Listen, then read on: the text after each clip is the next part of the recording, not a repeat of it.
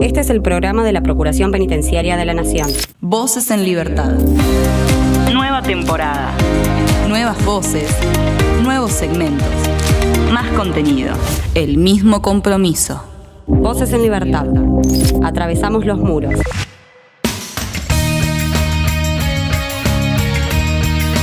Comenzamos un nuevo episodio de Voces en Libertad, el programa de la Procuración Penitenciaria de la Nación. En esta oportunidad vamos a hablar de un hecho ocurrido en el año 2014.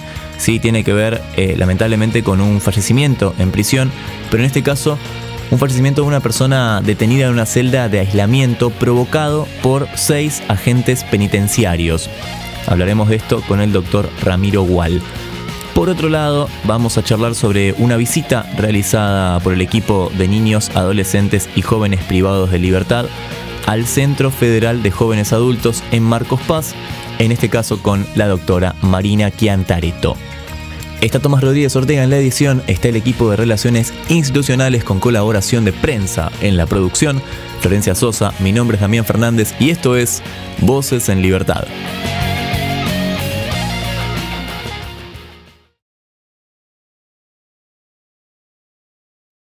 Denuncia SAL 0800 333 9736. Hacé valer tus derechos.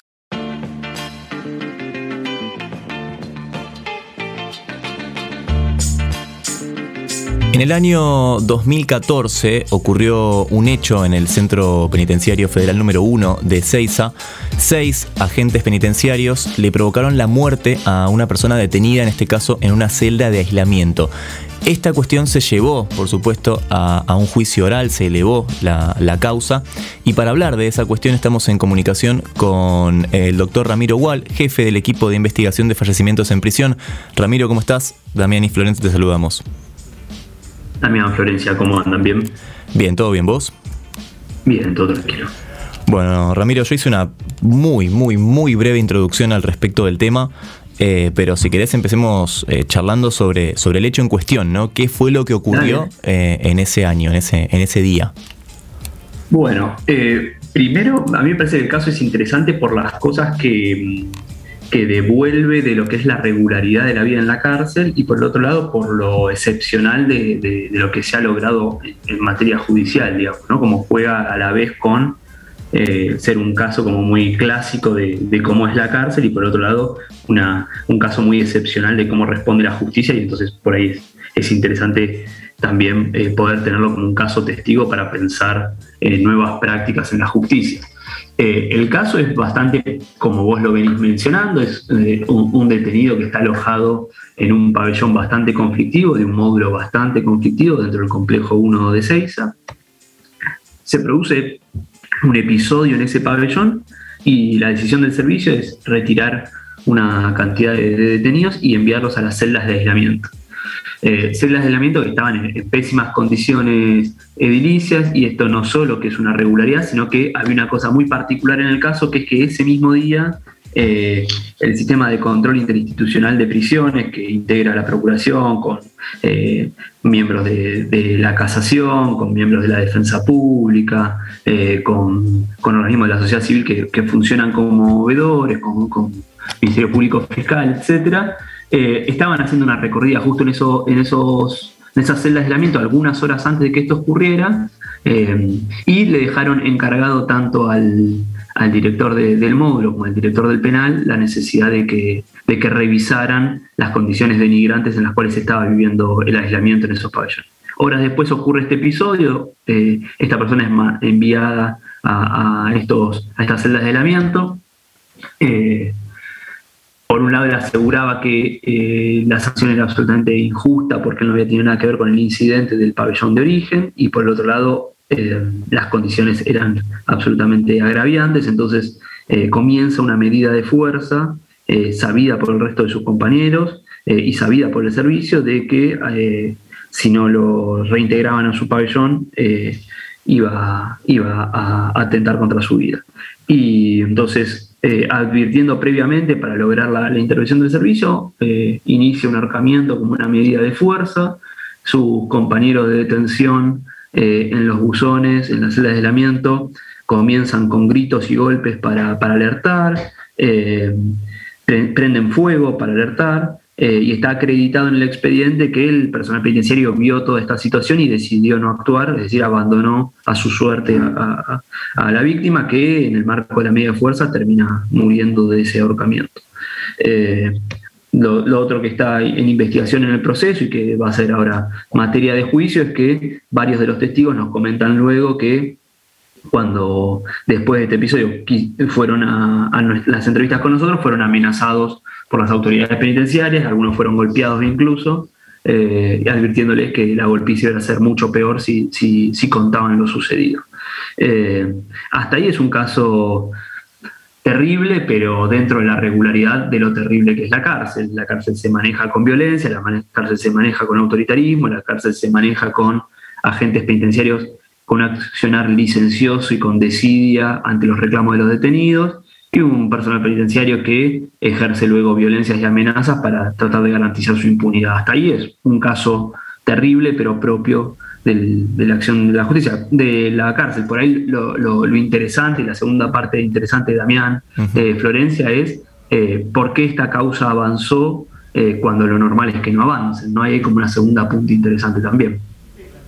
Ramiro, antes de, continuar con este tema en específico, quería preguntarte, como para que las personas que nos escuchan lo puedan visualizar, ¿cómo suelen ser estos espacios de, aislamiento que, están en todas las cárceles de Argentina y por qué siguen existiendo? Eh, en líneas generales son espacios, como bien decís vos, Flor, de, aislamiento en solitario. Esto eh, depende de la prisión. Cuando vos tenés una prisión colectiva, con pabellones colectivos, con pabellones donde las personas conviven 7 eh, por 24 sin estar distanciados en celdas individuales, pienso en Devoto, por ejemplo, como un ejemplo, un ejercicio de ese tipo de cárcel.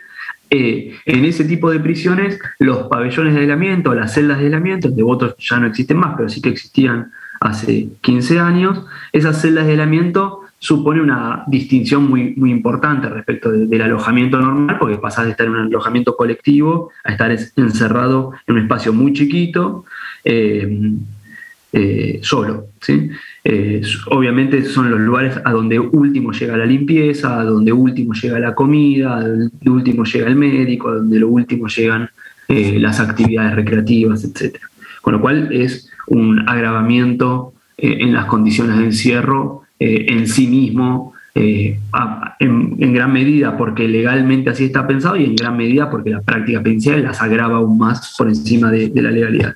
Luego, ¿qué es vivir en una celda de aislamiento? Y depende de muchas cosas. Por ejemplo, depende del momento arquitectónico en el que fue construida esa cárcel. Por ejemplo, si es una cárcel de principio de siglo, lo más probable es que esas celdas de aislamiento no tengan baño en su interior. Y entonces, además, eh, para ir al baño, eh, necesitas de la autorización de un, penitenciario que te abra la reja, si no, haces tus necesidades en una bolsa o en una botella. Eh, eso en las cárceles más actuales, como por ejemplo el complejo 1 de donde esto ocurrió, es reactualizado con que tiene los peores servicios de sanitario. las celdas tienen baño adentro, pero las celdas de aislamiento generalmente tienen sus baños tapados, de la canilla no sale agua, el foquito de la luz eh, no está puesto o está quemado. Eh, entonces todo eso va como agravando aún más las condiciones de detención que ya son graves en las cárceles argentinas, ¿no? Claro. Em, bueno, recién eh, al, al, pasar, bueno, al pasar no, a lo que destacaste, mejor dicho, fue que esta causa avanzó. Ahora nos queda saber por qué esta causa sí avanzó efectivamente. Sí, yo, Damián, medio también en el, en el paralelo que trazaba así en Florencia, de, tratar de, dialogar eh, con un público que no necesariamente se dedica a prisiones. Primero, como ustedes saben, nosotros tenemos un programa que investiga cada muerte que ocurre bajo custodia desde el año 2009. Eh, desde el año 2009 a hoy, digamos, en la, vigencia del programa, eh, solamente tres causas se elevaron a juicio. y esta es una de esas tres. Digo, esto lo marco como para pensar eh, la nota de excepcionalidad. Digo, estamos hablando de 600 y pico de muertes en estos años, de esas 600 y pico, tres se elevan a juicio. Claramente es una excepcionalidad. ¿Qué significa que una causa se eleve a juicio? Bueno, en el sistema procesal nacional, digamos, eh, la, estructura de la causa penal está dividida en dos partes. Una primera parte donde se supone que eh, debería producirse la prueba para ver qué, nivel de verosimilitud hay en la acusación que hay contra tal o cual persona, y cuando se reúne una cantidad de pruebas suficiente como para pensar que, la acusación es seria y tiene fundamentos y es sólida, entonces se puede decidir la elevación a juicio, que es eh, ir, sí, a un juicio oral eh, donde eh, se producirá de nuevo la prueba y los jueces dirán si es culpable o no es culpable. Con lo cual, ese segundo paso, el paso de hay prueba suficiente, es lo suficientemente sólida, vamos a hacer un juicio oral, en 600 y pico de muertes hizo solamente tres veces. Y esta es una de esas tres veces, digo, para marcar lo excepcional, ¿no? Entonces ahí uno piensa, bueno, ¿y por qué fue tan excepcional? Y ahí me parece que hay por lo menos tres eh, actos que normalmente no estaban ocurriendo y que en este caso se producen los tres juntos y eso le da mucha fortaleza.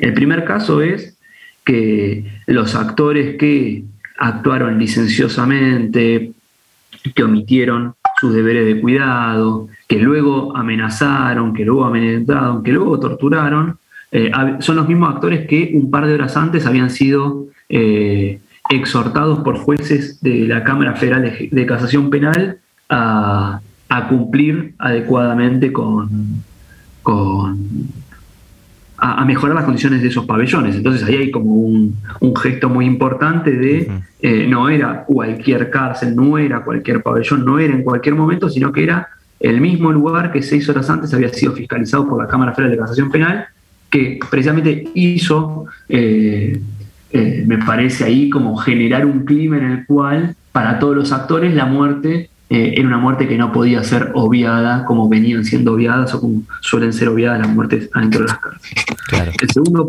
punto que me parece también bastante importante es que, eh, eh, a diferencia de otras muertes igual de graves, en esta además el Ministerio Público Fiscal asumió su rol de investigador, de productor de pruebas, de una manera terriblemente proactiva, terriblemente en el sentido positivo, lo digo, ¿no? Asumió una, ahí la, Fiscalía, en ese momento la Fiscalía Federal número uno de Lomas de Zamora, que eh, la integraba, entre otras personas, dentro de su, de su staff, eh, Claudio Pandolfi, que era miembro de la Procubin, decidieron tomar una decisión sumamente proactiva en la producción de esas, de, esas pruebas, eh, tomando testimoniales y, avanzando fuertemente en la producción de pruebas.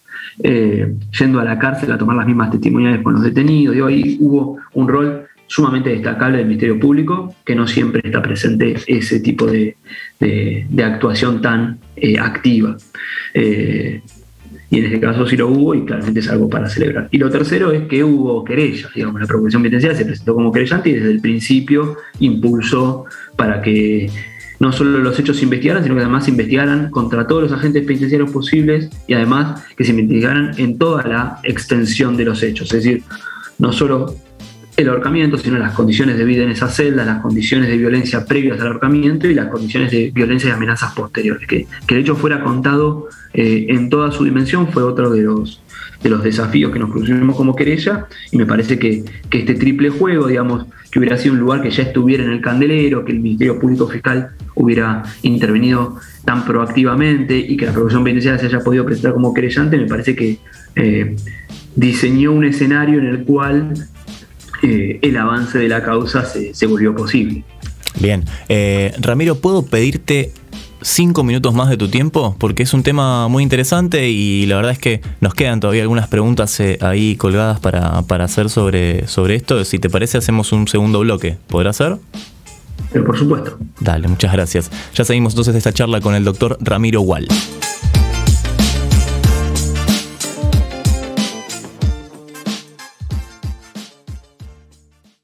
Voces en Libertad. Un programa de la Procuración Penitenciaria de la Nación.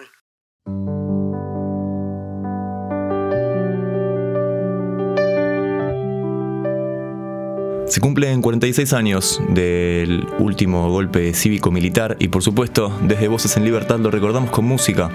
Lo que suena es León Gieco, La Memoria.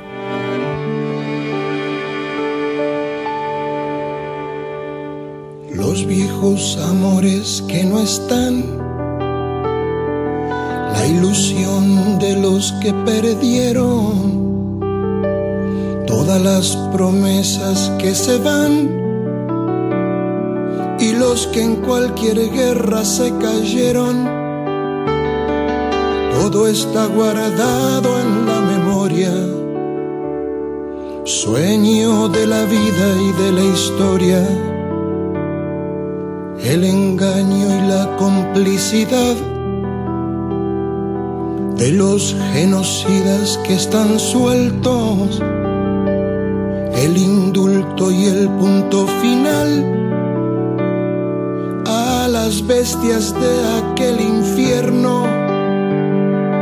Todo está guardado en la memoria, sueño de la vida y de la historia. La memoria despierta para ir a los pueblos dormidos que no la dejan vivir, libre como el viento. Los desaparecidos que se buscan con el color de sus nacimientos, el hambre y la abundancia que se juntan el maltrato con su mal recuerdo. Todo está clavado en la memoria, espina de la vida y de la historia. Dos mil comerían por un año con lo que cuesta un minuto militar. ¿Cuántos dejarían de ser esclavos? Por el precio de una bomba al mar. Todo está clavado en la memoria, espina de la vida y de la historia. La memoria pincha hasta sangrar a los pueblos que la amarran y no la dejan andar, libre como el viento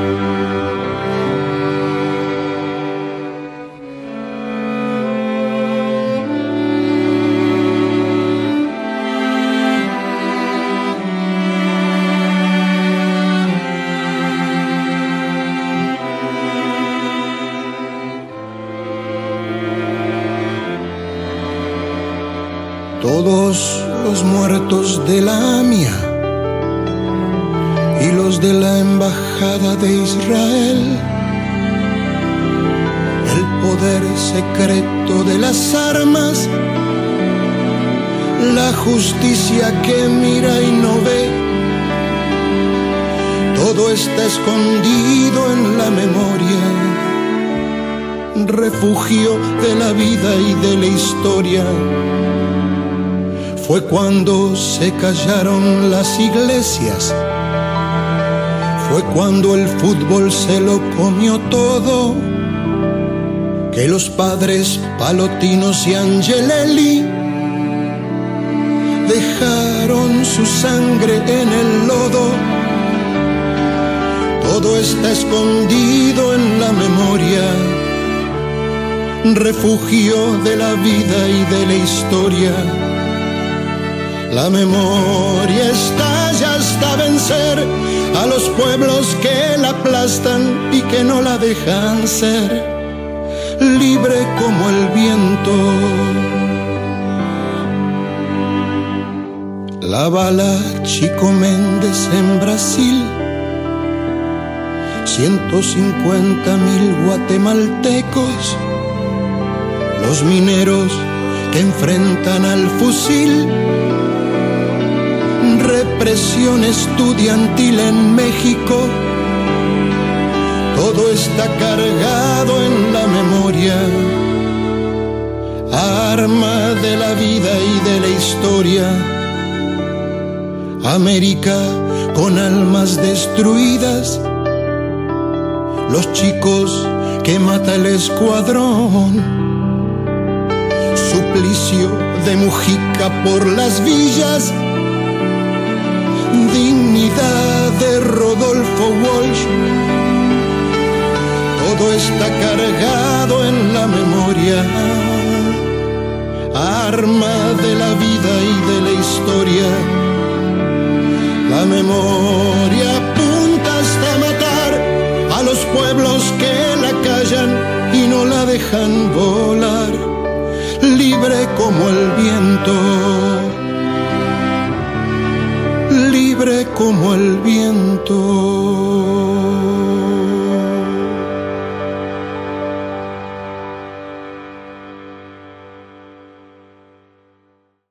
Estás escuchando Voces en Libertad. Voces en libertad. Atravesamos los muros. Voces en libertad.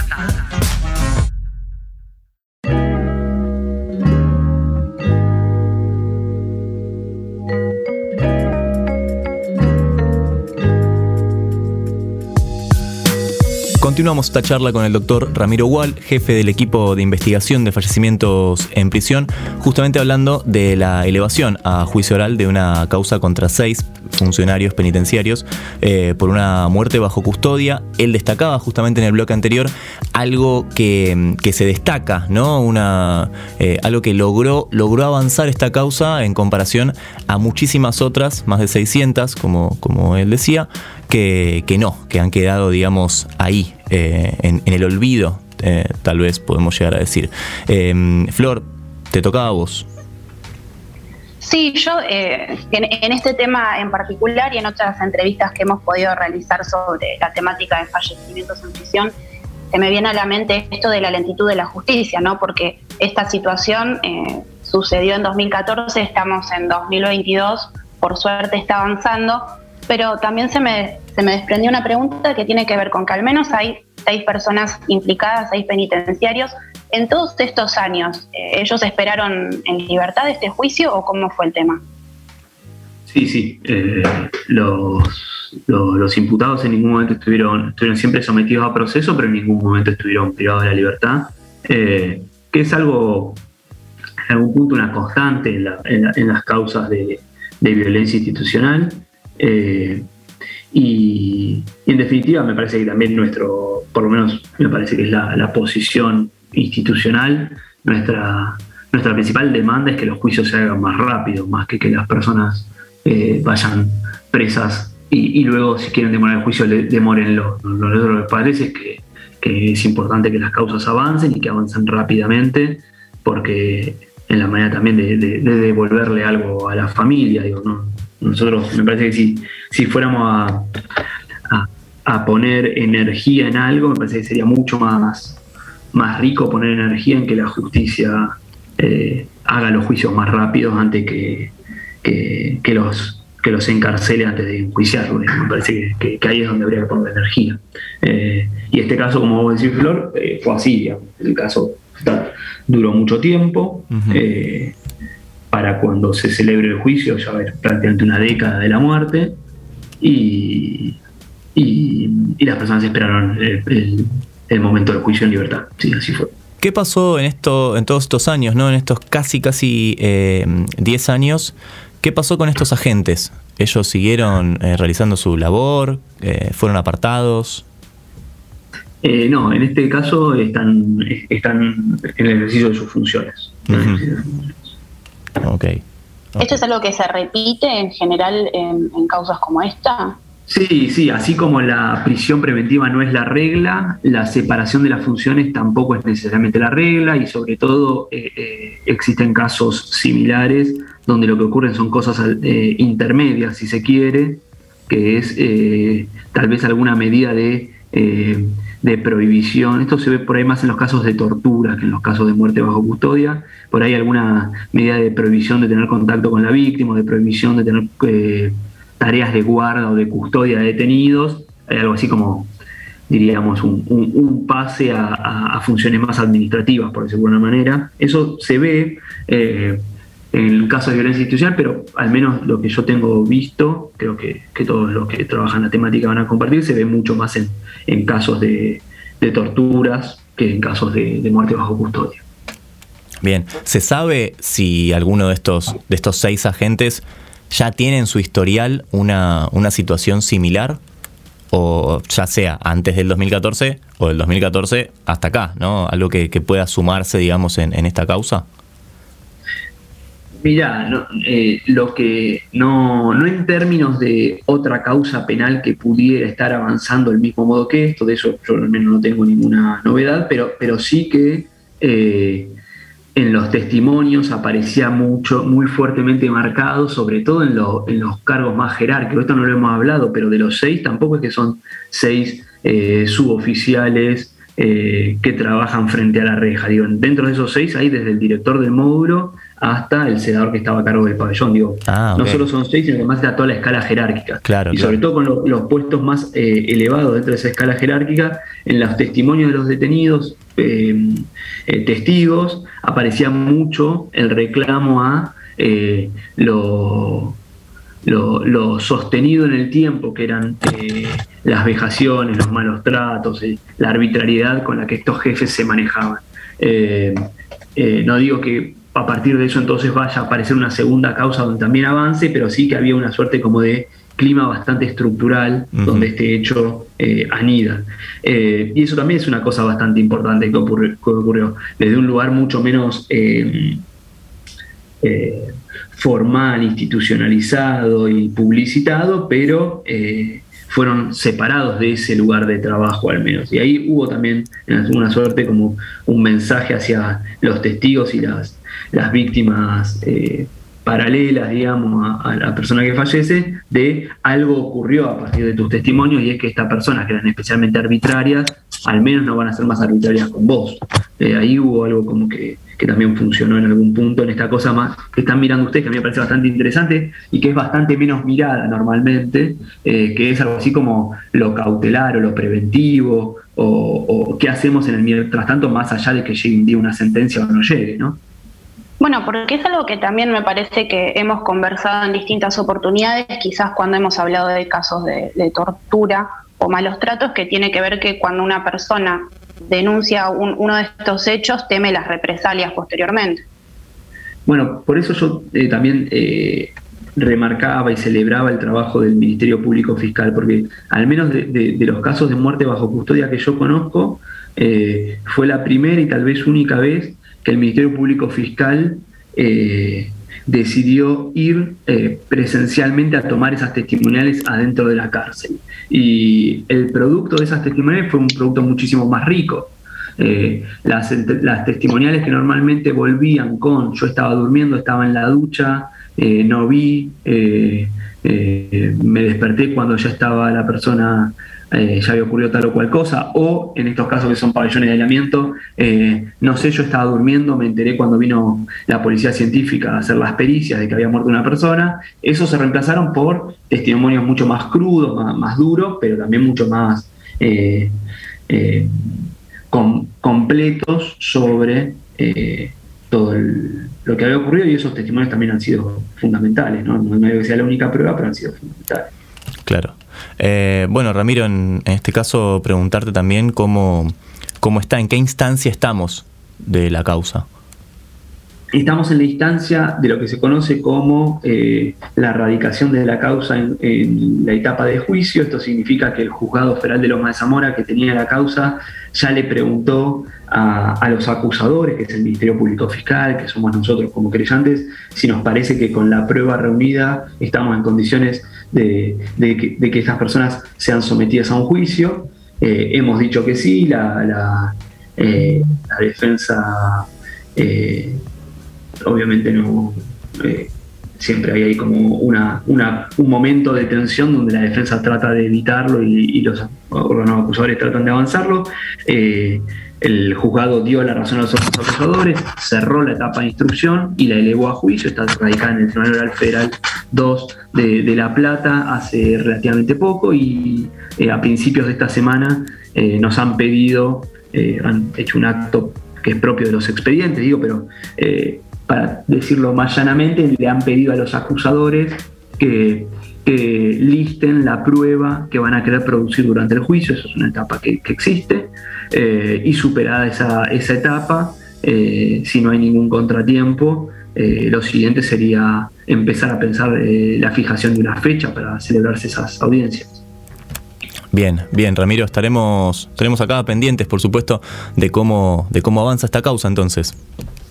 Bueno, Damián, Florencia, muchísimas gracias por, por estar siempre No, gracias a vos. Gracias a vos por, por el tiempo y encima nos diste más tiempo del que, el que habíamos, que habíamos arreglado. Así que muchas gracias, muchas gracias, Ramiro. Te mandamos un abrazo. Gracias a ustedes. Cuídense mucho. Igualmente. El doctor Ramiro Wall es quien hablaba, jefe del equipo de investigación de fallecimientos en prisión.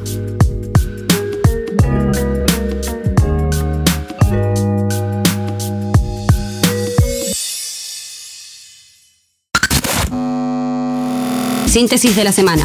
Noticias en un minuto. Capacitan en construcción y reparación de muebles en la unidad 20. Personas privadas de libertad alojadas en la cárcel bonaerense ubicada en Trenquelauquen participarán de dos cursos de capacitación laboral, construcción y reparación de muebles, en el marco de las actividades que tienen la finalidad de preparar a los detenidos en los meses previos al cumplimiento de sus penas. Mendoza. El servicio penitenciario recibió material educativo de la Universidad Nacional de Cuyo. El Servicio Penitenciario Provincial, junto con la Universidad Nacional de Cuyo y alumnos universitarios alojados en las cárceles de la provincia, participaron en la entrega de kits personalizados con artículos de librería y computadoras de escritorio para seguir promoviendo el crecimiento de las carreras de grado en estos espacios. 50 detenidos egresaron del curso de formación profesional. Entre las capacitaciones que se desarrollaron en la unidad 30 de General Alvear durante el 2021 se encuentran auxiliar de seguridad e higiene, encuadernador, reparador de sistemas electrónicos de aire acondicionado, soldaduras, lustrador y mecánica ciclomotor. Entre Ríos. Detenidos trabajan en herrería y carpintería. Detenidos de la Unidad Penal número 3 de Concordia conformaron una cooperativa de trabajo para tareas de herrería y carpintería. Con la intervención de la Dirección de Promoción de Entidades Cooperativas y Mutuales del municipio, pretenden instruir a las personas.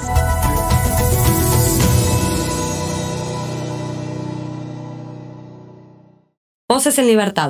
Un programa de la Procuración Penitenciaria de la Nación.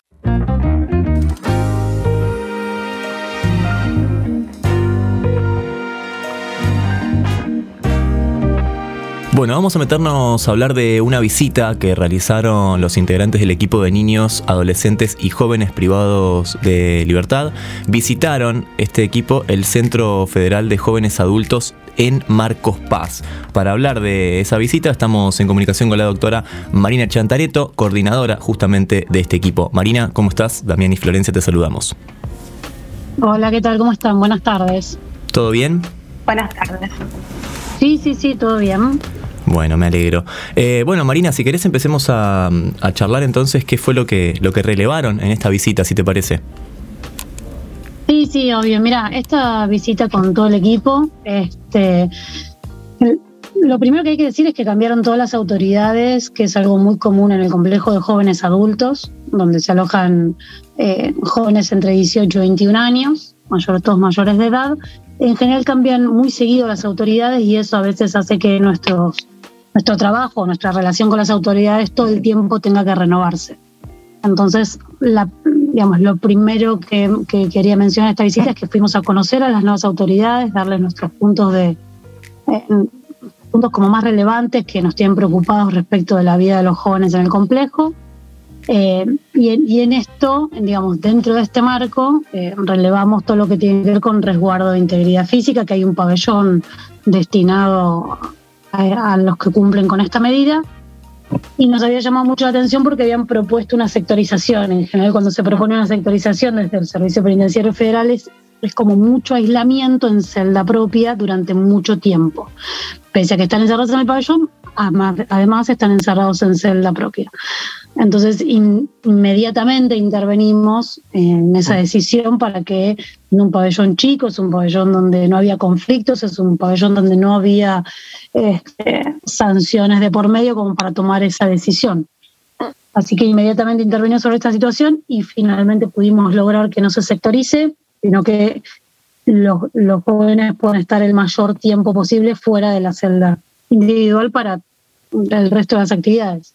Pese a que Marina, trabajar.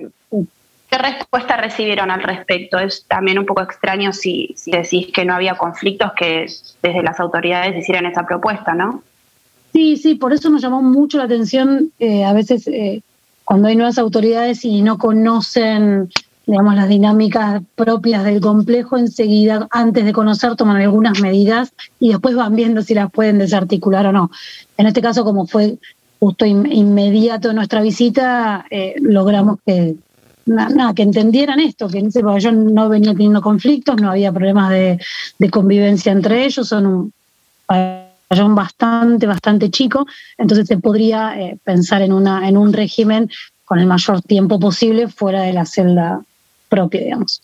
Así que por lo menos eh, como con un primer contacto eso fue bien recibido, la verdad es que para nosotros es un buen gesto como los primeros intercambios, ¿no es cierto? Cuando hay nuevas autoridades, también el equipo se presenta y les comentamos nuestros, digamos, también nuestra dinámica de trabajo y nuestras preocupaciones, que lo reciban bien y que enseguida se tomen medidas en esos asuntos, para nosotros es un, digamos, un buen gesto, digámoslo así, algo amable. Bien, y en cuanto al recibimiento de los jóvenes, no sé qué, cuáles fueron las temáticas que pudieron eh, conversar con ellos.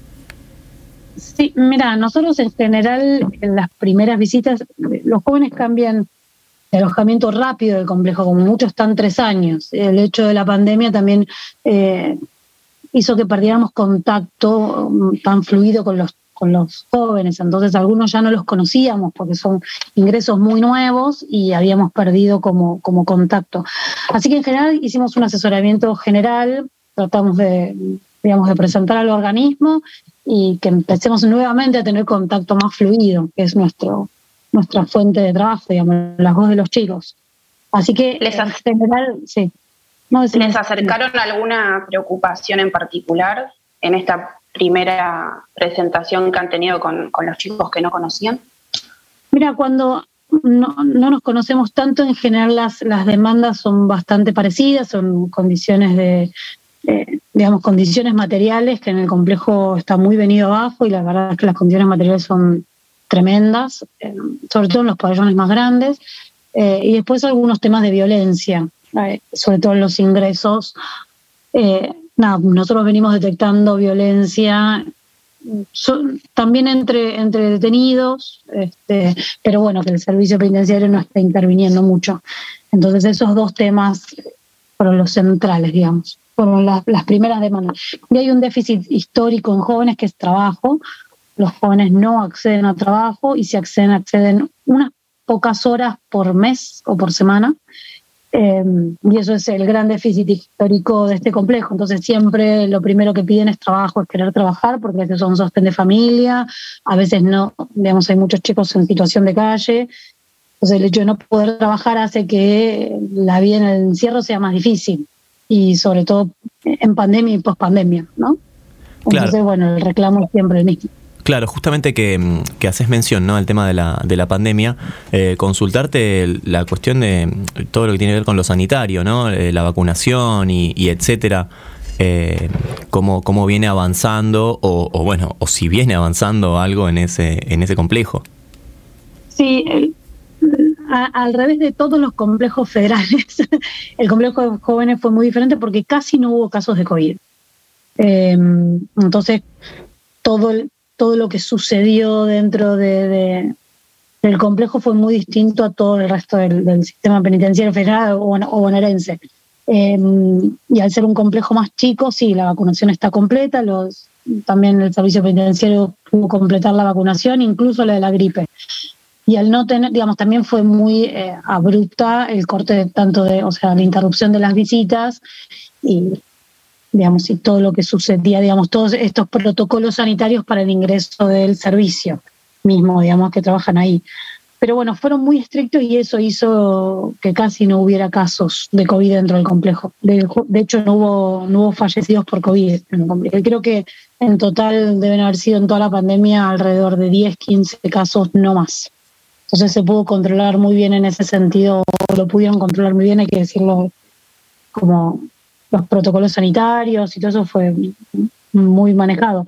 Pero la contracara fue que, claro, que el aislamiento eh, o el completo aislamiento, los protocolos súper estrictos hicieron que los que los chicos en el régimen de vida padecieran otras, otras vulneraciones, ¿no? Aquellos chicos que eh, estaban en situación de calle, que no pudieron recibir eh, ayudas externas, o los familiares que les llevan cosas a sus hijos y no pudieron llegar, digamos, bueno, eso fue igual que las visitas, ¿no? Que se interrumpieron las visitas como en todo el servicio, pero bueno, los jóvenes impactó mucho. Teniendo en cuenta eh, que Marcos Paz es un complejo de, jóvenes, quería consultarte qué novedades hay con respecto al comienzo de clases, si ya lo pudieron hacer. Sí, sí, sí, las clases ya comenzaron eh, presenciales, ahora hay que, digamos, volver a, monitorear, eh, digamos, la regularidad de la asistencia de los docentes y, digamos, hay como todo, como en todo complejo hay un, hay un déficit muy grande en educación Primero que en jóvenes adultos no hay universidad, o sea, no tienen el sistema universitario, con los cuales solo pueden hacer primario y secundario. O sea, si llegaron a la universidad y terminaron sus estudios.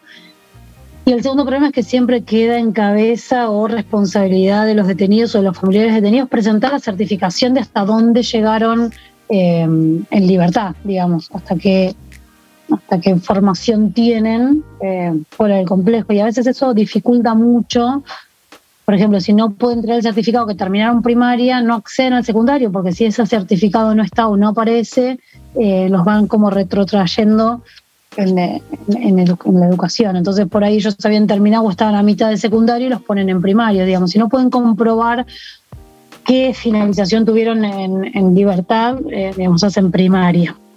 Y eso a veces son son situaciones humillantes para los chicos también. Yo conocí muchos chicos universitarios que empezaron a hacer la primaria por no poder certificar eh, su situación. Eso por un lado, pero por el otro sí, eh, comenzaron las clases, comenzó la presencialidad y en principio, bueno, ahora hay que ver si los profesores están yendo con regularidad, cuántos inscriptos hay y después comparar esto, digamos, de la voz de los chicos en, en dónde estaban y dónde comienzan acá en el complejo. Bien, bien, sí, por supuesto, es, es importante eso. Eh, Marina, te agradecemos mucho la, la comunicación. No, por favor, a ustedes. No, muchas gracias, te mandamos un abrazo. Un beso para ustedes, hasta luego. La que hablaba es la doctora Marina Chiantareto, ella es coordinadora del equipo de niñas, niños, adolescentes y jóvenes privados de la libertad.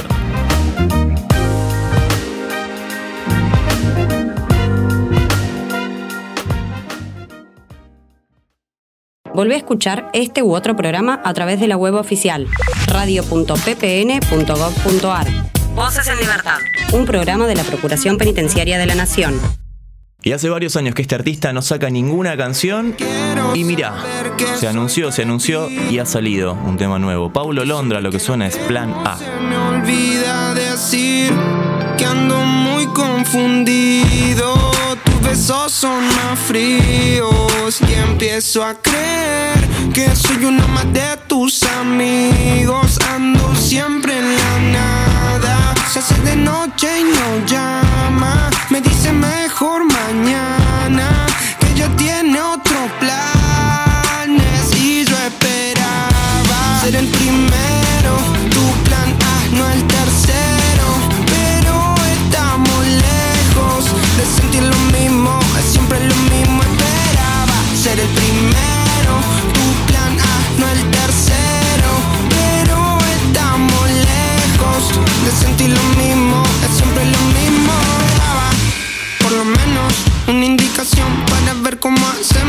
Si debo de mantenerme cerca o más lejos, porque ahora pesa rápido y antes era lento. Ya no lo entiendo. Estoy que me pierdo en esas noches cuando fumo y bebo. Parece que soy un zombie, ando medio muerto. Pasa que intento entenderte y no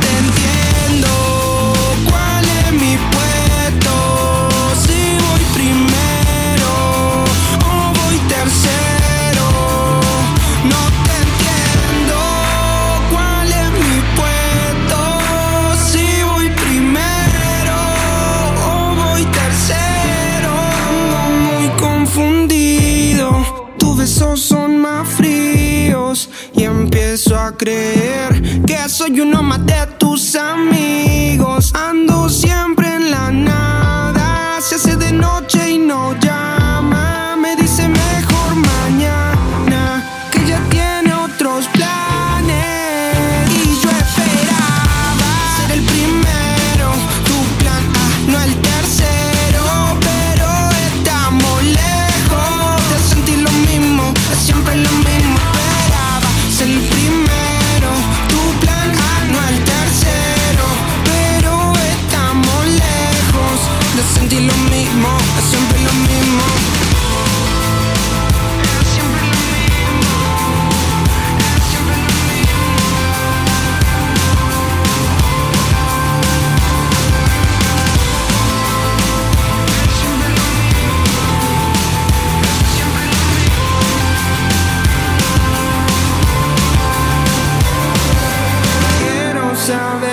soy para ti.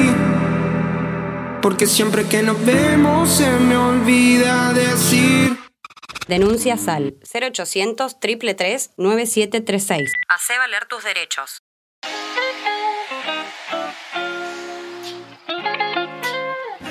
Y hasta acá llegamos con esta edición de Voces en Libertad. Ya sabes que podés encontrar más información en www.ppn.gov.ar y en radio.ppn.gov.ar. También están todos los bloques subidos en nuestro canal de Spotify. Nos buscas como Radio PPN. Estuvo Tomás Rodríguez Ortega en la edición. Estuvo el equipo de Relaciones Institucionales con colaboración de prensa en la producción. Florencia Sosa, mi nombre es Damián Fernández y nos encontramos la próxima semana en un nuevo Voces en Libertad. Chau.